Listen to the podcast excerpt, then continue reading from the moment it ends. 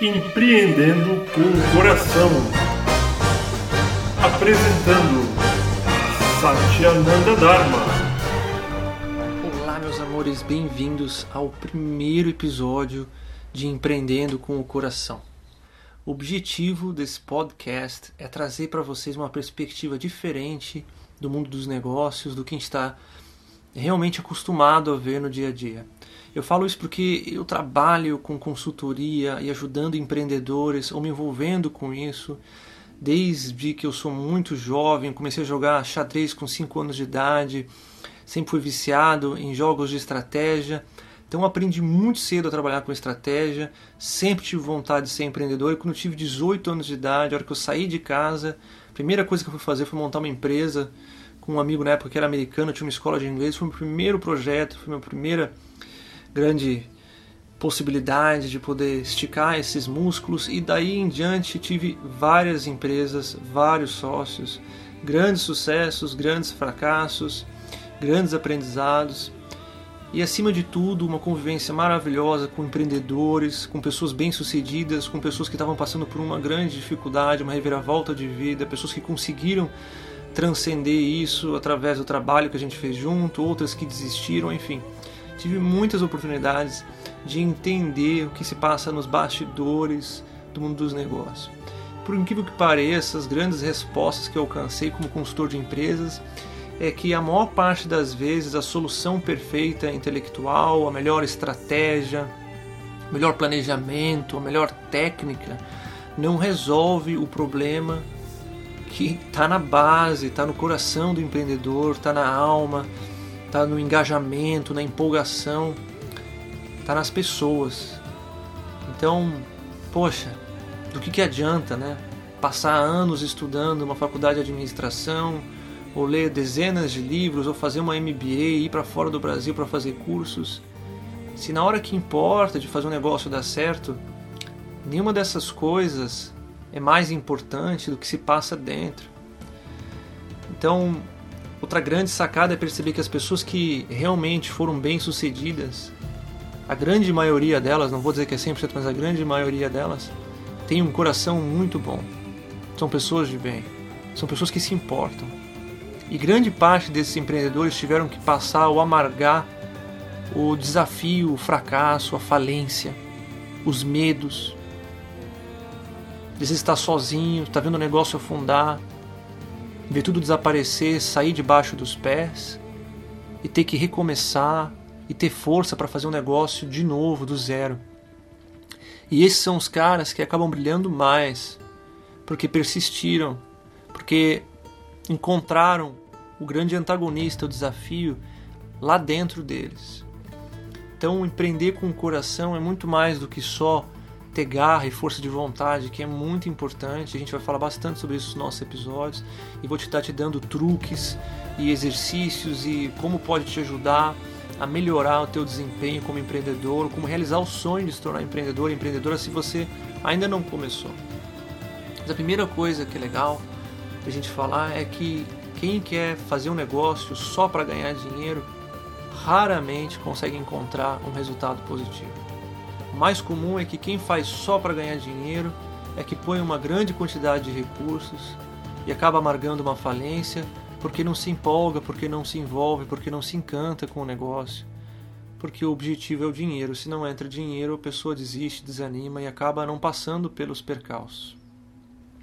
Empreender pode ser uma grande jornada espiritual de autoconhecimento, de descoberta. E é por isso que muitas vezes me encanta quando vou conversar com um empreendedor que passou por esses desafios e percalços, o nível de sabedoria, de consciência que essas pessoas têm em relação ao mundo. Por isso que eu acredito realmente, genuinamente, que no empreendedor a gente encontra muitas das respostas de como fazer o mundo um lugar melhor. Então, empreender com o coração, meus amores, é muito mais do que falar apenas sobre empreendedorismo, mas também falar sobre motivação, sobre como conseguir se transformar e criar um grupo de apoio, um grupo de amigos, de pessoas que têm essa mesma intenção de ser bem-sucedido, de criar um negócio de sucesso, de fazer diferença no mundo, de criar riqueza e abundância para si e para as pessoas ao redor, de poder ter funcionários, ter pessoas que estão lá trabalhando junto e estão ganhando riqueza, estão ganhando abundância, estão crescendo. enfim, de que uma empresa é um local onde seres humanos se reúnem para criar abundância para o mundo, para si mesmos. Então, é isso que significa empreendedorismo com coração. Acho importante, como sendo o primeiro episódio, falar sobre isso abertamente.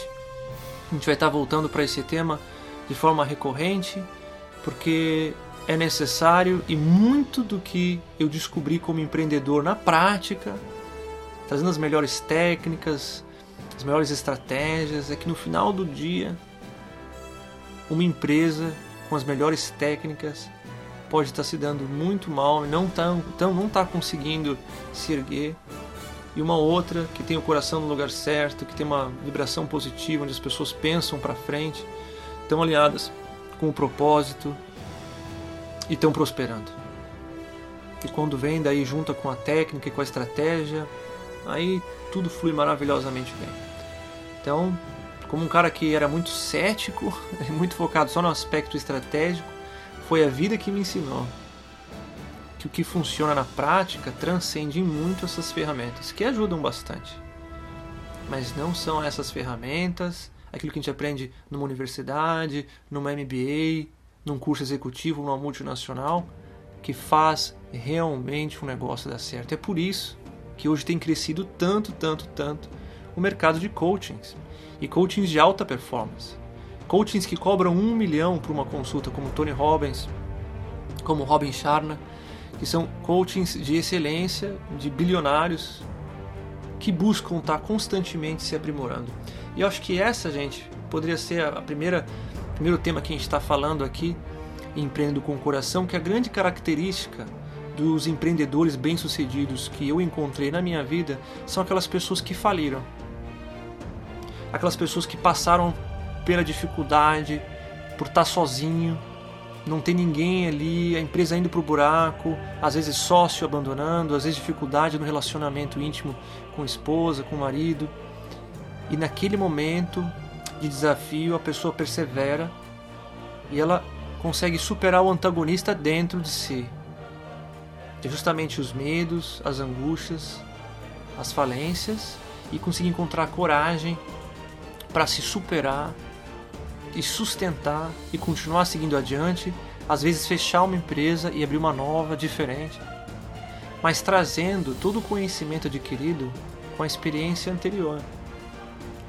E é interessante porque existem grandes casos na história do mundo de pessoas que passaram é, por esse desafio. Aqui no Brasil mesmo, o maior empreendedor do Brasil histórico, o Barão de Mauá, foi um cara que foi levado à falência. Ele teve vários dos seus bens apreendidos pela coroa, pelo imperador, e teve que recomeçar do zero. E ele conseguiu, no final da vida dele, depois de chegar a ter que morar de favor na casa dos amigos, a reconstruir a sua riqueza.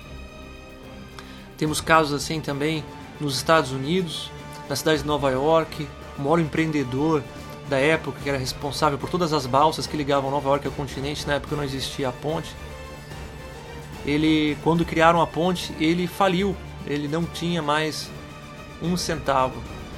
E ele resolveu então partir para um novo negócio. Ele vendeu todos os, os navios que ele tinha e começou a investir nas estradas de ferro.